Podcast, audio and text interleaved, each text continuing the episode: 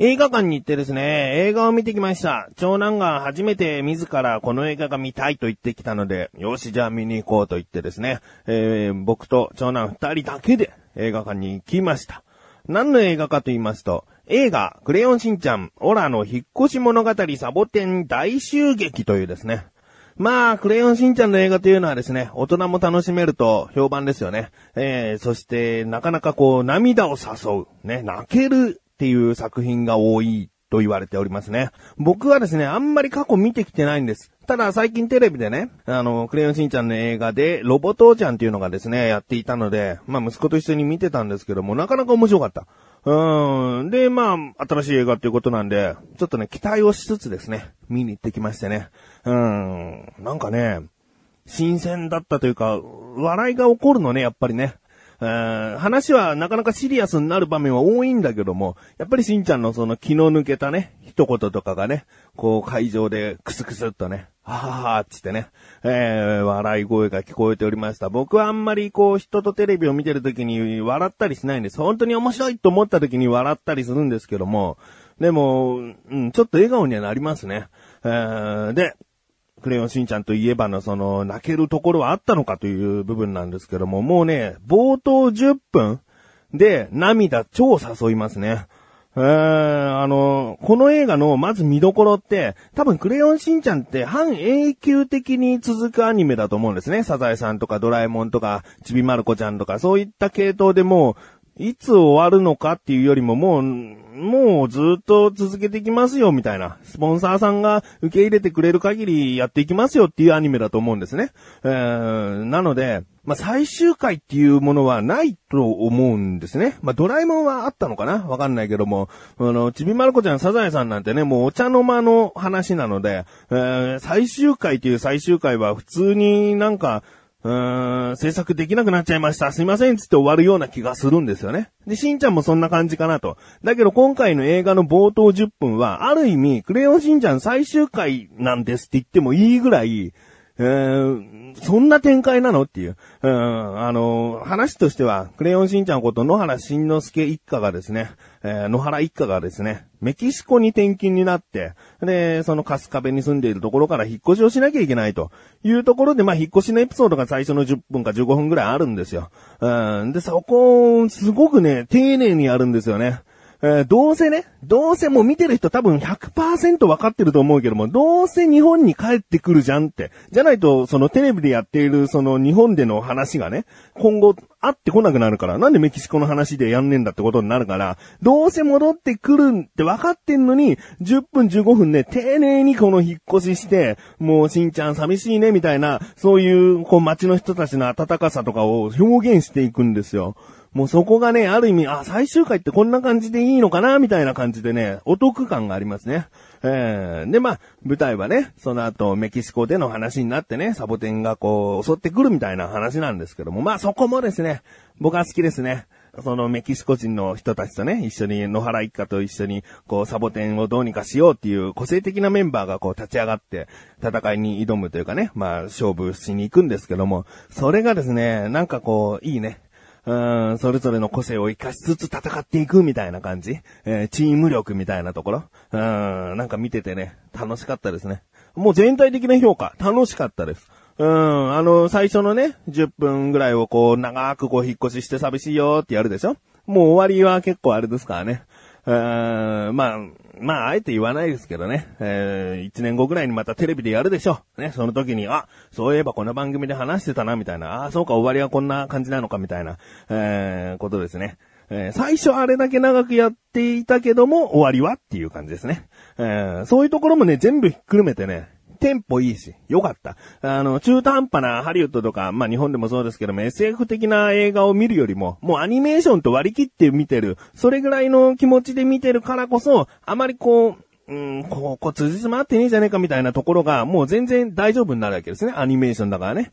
で、まあそういった部分を省くとですね、全体的なストーリーとかもですね、いいですね。えー、だって野原一家なんて何にもこう、なんだ、ドラえもんで言えば道具があるとかね。その、いろんなヒーローだったら得意技、必殺技みたいなものがあったりして、それをぶちまけて敵と戦うんだろうみたいなことになるかもしれないけども、やっぱ野原一家って普通の人間の設定ですから、うーん。まあ、毎回出てくるのは、その、父ちゃんのね、足が臭いというのがですね、いつもこう敵に効果的だったりね。うーん、なんかそういうお決まりな部分とかもですね、見ててこう笑えたりするわけですね。えー、まあ、いいですよ。大人でもね、やっぱり全然楽しめる作品でした。なんかね、メキシコ、メキシコって言うとね、すごいこう、中途半端な感じなのかなって思いがちなんだけども、今回の話はね、結構いいと思うんだよね。なんかこう、うーん、どうせ映画作品のうちの一つでしょっていう感じで、タイトル見てスルーする感じではない作品ですね。うん、しっかりと楽しめます。うん。ということでですね。過去の、やっぱりクレヨンしんちゃんの映画も気になってきた自分がお送りします。菊師匠のなだらか向上心。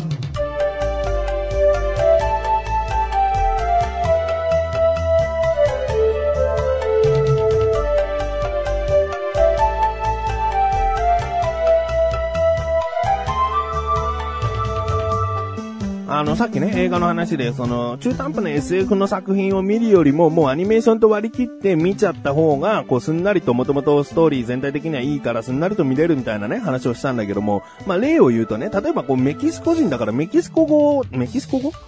その、まあ、外国の言葉で話さないと通じないはずなんですよ。だけどもうアニメーションだから、ちょっとしばらく時間経ってみた、時を経てみたいな感じで、しんちゃんとか、もう野原一家はもうペラペラな設定になるわけですね。えー、もうもちろんそれはもう、あの、その言葉ではなく日本語でみんなやりとりするんだけども、そういう部分がね、すんなりね、じゃあメキシコじゃなくてもいいんじゃないかっていう風にも思わないしね。うん、なんかアニメーション、しかもそのね、しんちゃんというその、ちょっと緩い感じのアニメーション。ゆるいというか、うん、まあ、えー、現実的すぎない設定のアニメーションですから、うん、だからそういったね、えー、ちっちゃな部分はもう別に、別にしんちゃんの作品だからみたいな感じでですね、楽しむことができまし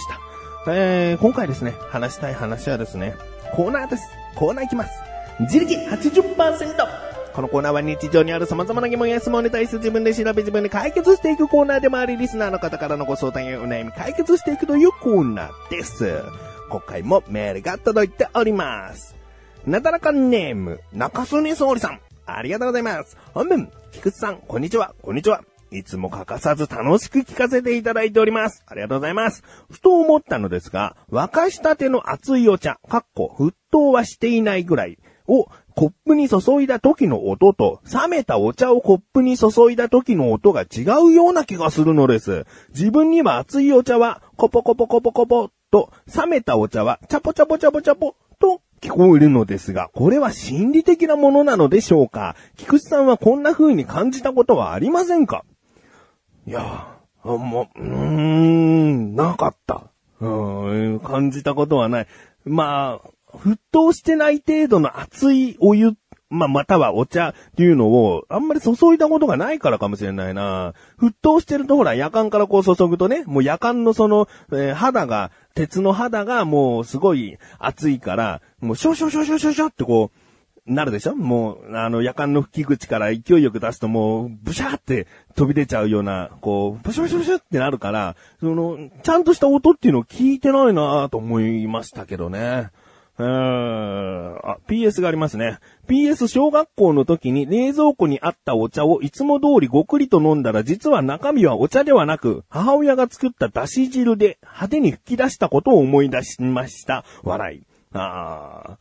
ー。あ PS ですね。えー、僕はですね、うん、麺つゆがありますね。この本当にね、頭で思ってたものじゃないものが来た時っていうのはね、相当なこう、衝撃がありますね。僕はブシュッと口から吹き出したことはないですけども、えー、わかりますね。えー、で、まあ、これは PS ですからね。えー、ちなみにって意味ですよね。えー、あの、今回のね、疑問は、熱いお茶はコポコポコポ、冷めたお茶はチャポチャポチャポ。すごいね。これはだって人の感性だから、中曽根総理さんは熱いお茶をコポコポコポと感じるということですからね。ええー、まあ、調べてきましたよ。まさかこんなことはないと思いながらですね、半信半疑でですね、半信半疑よりも疑いでですね、えー、調べましたけれども、今回の疑問です。沸かしたての熱いお茶と冷たいお茶の注いだ時の音は違うの？ですね。調べてきました。ここからが答え。はっきり言いましょう。違うということで中曽根総理さん正解。なぜかというとですね、えー、水、まあ、お茶ですけども、水で言いますね。水で言いますと、この、温度によって、粘度が大きく違うらしいです。えー、粘度っていうのは粘り気の度合いと書いて粘度。まあ、粘性率みたいなことがあるんですけれども、その粘度がですね、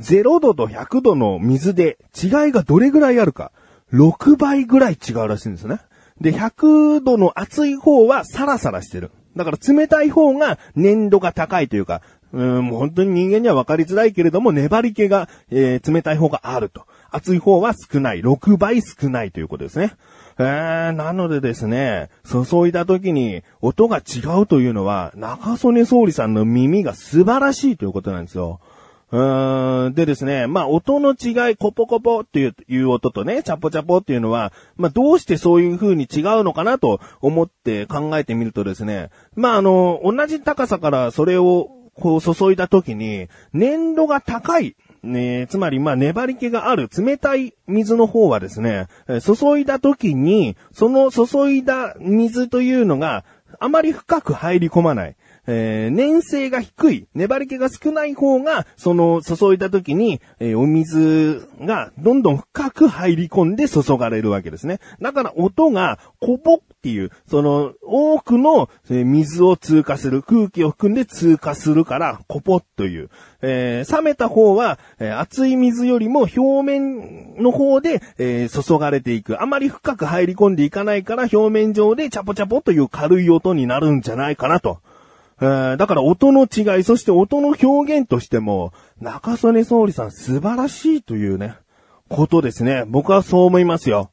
うーん、まあ、確かに言えることは粘度が違うっていうことですから、えー、音の違いがあって当然なわけですね。でもこれをね、日常的な生活で気づけるというのはね、素晴らしい。えー、中曽根総理さん、まさに日常の疑問で、こんなね、答えが出てくるということでですね、僕はね、驚きました。うん、何でも音には注目していきたいですね。えー、メールありがとうございます。こういった感じで日常にある様々な疑問や質問の方をお待ちしております。投稿法よりなだらかご助手を選択して、どしどしとご投稿ください。以上、自力80%でした。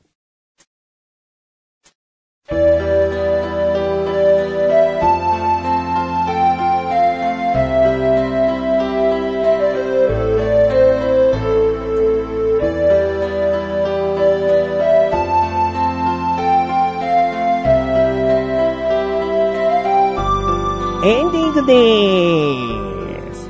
えー、ね、長男とね、こう、クレヨンしんちゃんの映画を見に行ったっていう話だったんですけれども、あのね、前回の話からするとあんまりこう、休日ね、長男と一緒に、えー、出かける機会が少なくて次男と留守番が多いんだよな、みたいな話をしていたんですが、まあ、その映画を見るということでですね、ちょっと神さんにもね、無理を言ったというか、お願いというかね、えー、二人で見に行く、つってね、えー、行ってきたんですね。うん、あの、息子がですね、こう映画をね、えー、見るときにこう渡す券がありますでしょ？で、入り口で半分にしてもらって半券が残るわけですよ。その半券どうしたらいいの？いいじゃん、もう取っとけばいいじゃん、つってポケットに入れときな、つって。で、自分の分も、だから2枚半券をポッケに入れてたんですね。だけど、その映画の途中と映画終わった後とトイレ行ったりとかですね、なんだかんだしててですね、ポケットにない、つって。え？まあ別にいいけど、落としたんじゃないの？って言ったらですね、泣いちゃってですね、えー、きちんとした思い出にしたかったんだな、みたいな。うーん、ちょっとね、えー、息子は泣いているけれども、そういう思い出大事にしていった方がいいよ、と。いうことでですね、その映画館に設置されてるですね、クレヨンしんちゃんのオリジナルフレーム、映画版オリジナルフレームのプリクラでですね、写真を撮って、で、そのプリクラの写真を、まあ、半金代わりじゃないけども、思い出として残していけるんじゃないかと思ってね、息子にあげました。うん。えまあどうなのかな？覚えていくのかね？小学校1年の思い出っつってもね、全部僕も覚えてるわけじゃないからね。いつまでも覚えてくれたら嬉しいなと思います。ということで、なったらかっこ女子は毎週水曜日更新です。それではまた次回、お相手は菊池翔でした。メガネとマーニーでもあるよ。お疲れ様に